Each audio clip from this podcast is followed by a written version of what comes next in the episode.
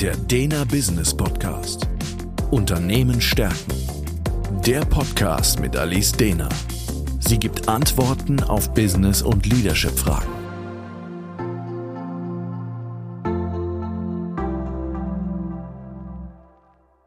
Herzlich willkommen zum Dena Business Podcast. Mein Name ist Alice Dena und Thema heute weniger Stress, mehr Produktivität. Der Status quo. Wann immer wir Kolleginnen und Kollegen, Freunde oder Bekannte fragen, wie es ihnen geht, hören wir mit Sicherheit häufig, dass es zu viel Stress gibt. Stress ist ein riesiges Thema unserer Zeit. Ein Thema, das so ziemlich jedes Unternehmen beschäftigt und ein Dauerbrenner in meiner Arbeit ist, da es die Gesundheit der Menschen und die Produktivität des Unternehmens gefährdet. Stress hat natürlich verschiedene Auslöser um mit der Menge an Arbeit, zu vielen Überstunden, fehlenden Prioritäten, Störungen, Multitasking, fehlende Anerkennung und fehlendes Feedback und schlechte Arbeitsatmosphäre nur beispielhaft ein paar zu nennen. Dass die Stressbelastung natürlich massive Auswirkungen auf die psychische und körperliche Gesundheit hat, ist wahrscheinlich auch hinlänglich bekannt. Und hier haben Unternehmen eine Fürsorgepflicht die betriebliche Gesundheitsfürsorge, die sich eben nicht nur auf die Vermeidung von Arbeitsunfällen beschränkt, sondern auch die psychische Belastung und daraus resultierenden Krankheiten betrifft. Hierbei ist natürlich ein Baustein, die genannten Rahmenbedingungen der Arbeit so zu gestalten, dass eben die Auslöser von Stress, die ich vorhin aufgezählt habe, minimiert werden und gleichzeitig eventuell auch noch mit einem guten Selbstmanagement-Training zu schulen, damit die Mitarbeitenden eine für sie gute Arbeitsgestaltung eben innerhalb der Rahmenbedingungen lernen. Gleichzeitig ist es aber auch so, dass eine Menge Stress eigentlich dadurch entsteht, wie wir in Situationen bewerten. So kann ein und dieselbe Situation für eine Person eine wunderbare Herausforderung sein und für jemanden anderen der totale Stress. Das heißt, nur durch die Änderung der Rahmenbedingungen und ein gutes Selbstmanagement werden wir noch nicht alle Stressoren beseitigen können. Was hilft zusätzlich oder eventuell sogar grundlegender? Der Ansatz. Zuerst möchte ich der Frage nachgehen, was passiert eigentlich, wenn eine Situation für uns eben stressig ist? Für gewöhnlich fangen wir sofort an, sie zu bewerten mit Gedanken wie, boah, jetzt muss ich das auch noch machen, das schaffe ich nie, das will ich nicht, wenn ich das Projekt vermassle, verliere ich am Ende vielleicht sogar meinen Job, andere werden denken, dass ich gar nichts kann und so weiter. Wahrscheinlich ist der ein oder andere bewertende Gedanke davon Ihnen gar nicht so unbekannt. Diese Bewertungen kommen stantepede und sind sofort da und werden begleitet von unangenehmen Gefühlen wie zum Beispiel Wut, Gereiztheit, Überforderung, Angst oder Nervosität bis hin zur Panik. Welche Gefühle aufkommen, das ist individuell, aber sicher ist, dass es negative Gefühle sind, die wir für gewöhnlich nicht haben wollen. Daher machen wir etwas mit ihnen. Wir versuchen sie loszuwerden durch unterschiedliche Strategien.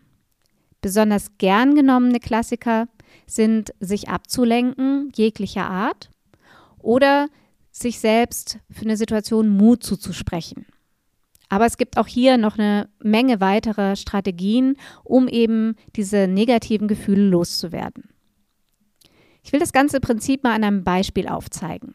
Stellen Sie sich eine junge Führungskraft vor, die ein neues Projekt bekommt, das komplexer ist als alle Projekte zuvor, die sie bisher bearbeitet hat und mit einer Menge Aufgaben und Koordination verbunden ist. Jetzt bekommt diese Führungskraft dieses Projekt übertragen und als allererstes sofort ist der Gedanke da, hier kann ich scheitern. Begleitet von Gefühlen von Angst, die im Körper deutlich spürbar sind durch Spannung im Nacken und Druck im Bauch. Vielleicht sogar einer gewissen Atemeinschränkung. Das sind jetzt sehr unangenehme Gefühle und die Strategie im Umgang mit diesen Gefühlen der jungen Führungskraft ist, sich Mut zuzusprechen. Das heißt, die innere Gedanken gehen los wie, das wirst du schon schaffen, du musst dich nur ordentlich dahinter klemmen. Während der Arbeit wird dann abgelenkt durch Beschäftigung mit Themen und Theoretisieren. Und abends wird abgelenkt durch ein Gläschen Wein, um eben zu entspannen. Meistens werden dann auch noch eine Menge Erklärungsmuster dafür gesucht, warum sich diese Gefühle vielleicht ab und an zeigen. Weil eins ist sicher, diese Gefühle haben ja bei der Arbeit natürlich nichts verloren. Das Dumme ist nur, dass sich Gefühle, die nicht wahrgenommen, weggedrückt oder bewusst ignoriert werden, sich hinten raus rächen. Denn genau hier kommt jetzt unsere Gesundheit und unser Wohlbefinden ins Spiel. Wenn wir versuchen, alles Schwierige, Belastende oder Unangenehme rein rational zu bewältigen. Gefühle und unser Umgang damit rücken auch immer mehr in den Fokus der Wissenschaft, denn sie sind kein vernachlässigbares, manchmal vielleicht sogar als störend empfundenes Nebenprodukt unseres Daseins. Sie sind genauso wichtig wie unser Verstand. Störend wirken sich Gefühle für gewöhnlich und erstaunlicherweise nur dann aus, wenn man versucht, sie zu unterdrücken. Eine an der Psychiatrischen Universitätsklinik in Zürich durchgeführte neurowissenschaftliche Studie hat sich mit der Frage befasst, was eigentlich im Gehirn passiert, wenn Menschen versuchen, ihre Gefühle wegzudrücken oder zu ignorieren. Zum Beispiel eben, indem sie sich mit abstrakten Denken beschäftigen, anstatt ihre Gefühle wahrzunehmen. Etwas, was ich glaube, im Arbeitsalltag eben sehr häufig passiert. Eine Gruppe von Versuchspersonen erhielt dafür die Aufgabe, über die Frage, wer bin ich, nachzudenken, um eben eher diese mentalen Prozesse in Gang zu setzen. Die Vergleichsgruppe hatte die Aufgabe, die eigenen Gefühle wahrzunehmen. Die Forscher beobachteten jetzt, wie die Hirnan Hirnareale, die für die Verarbeitung von Emotionen verantwortlich sind, bei den jeweiligen Gruppen reagierten.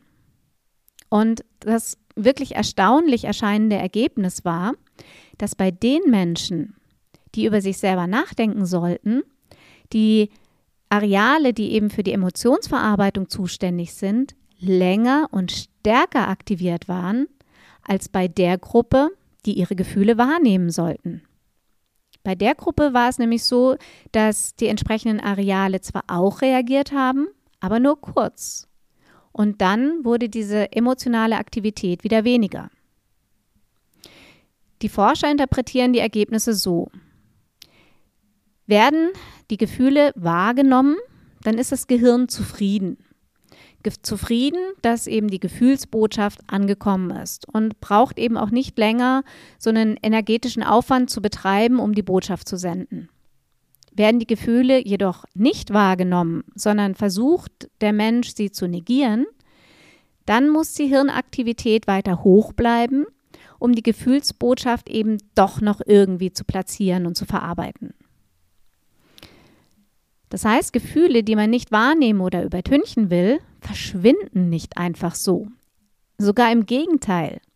Sie können für eine hochstressige Daueraktivierung in unserem Gehirn sorgen und genau diese hochstressige Daueraktivierung erhö erhöht dann die körperliche Anspannung und mehr Stress im Alltag und das Risiko für psychische körperliche Krankheiten wie Depressionen, Bluthochdruck oder psychosomatische Symptome und Burnout steigt. Die Lösung. Ich denke, deutlich geworden ist, dass es sich lohnt, sich mit seinen Gefühlen auseinanderzusetzen, sie wahrzunehmen und diesen Raum zu geben, damit sie sich eben wieder beruhigen können. Das ist wahrscheinlich auch der Grund, warum meditative Stressbewältigungsprogramme wie zum Beispiel MBSR funktionieren. Denn genau das ist ein Teil der darin praktizierten Achtsamkeit, nämlich Emotionen und ihre körperlichen und mentalen Auswirkungen wahrzunehmen, ohne einzugreifen. Das heißt, ohne zu versuchen, die Emotionen durch was auch immer wegzudrücken, Wegdrücken kann man eben zum Beispiel genau durch das beschriebene bewusste Denken, ähm, durch positive Gedanken. Also ich werde das schon schaffen. Wegdrücken kann man auch durch Atemtechniken oder den Versuch, an etwas ganz anderes zu denken. Und alles dient dazu, eben die Emotionen, die unangenehm sind, nicht erleben zu müssen. Und genau das wird versucht eben nicht zu tun in solchen meditativen Verfahren, sondern es gilt, sie einfach nur wahrzunehmen und ihnen eben Raum zu geben. So wie es auch in der Forschungsgruppe die Anleitung war. Im Coaching nutze ich noch eine ganz besondere Methode, die in meinen Augen ein wichtiger Bestandteil eines betrieblichen Gesundheitsmanagements werden könnte und sollte. Das ist Introvision Coaching. Ein Verfahren, das ursprünglich entwickelt wurde an der Universität Hamburg von der Frau Dr. Angelika Wagner, bei dem das bewusste Wahrnehmen der negativen Emotionen und der begleitenden Gedanken und Körperreaktionen ohne einzugreifen und gegenzusteuern, gezielt in Bezug auf für den Coachee stressige Situationen genutzt wird.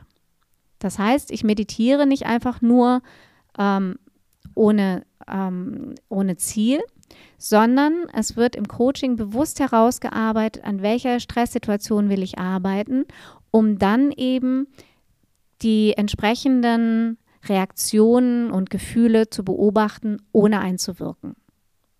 Und so kann dann eben die entsprechende Verarbeitung der Bewertungen und Emotionen in Gang gesetzt werden, dass zukünftig eben in einer solchen Situation überhaupt gar kein Stress mehr entsteht.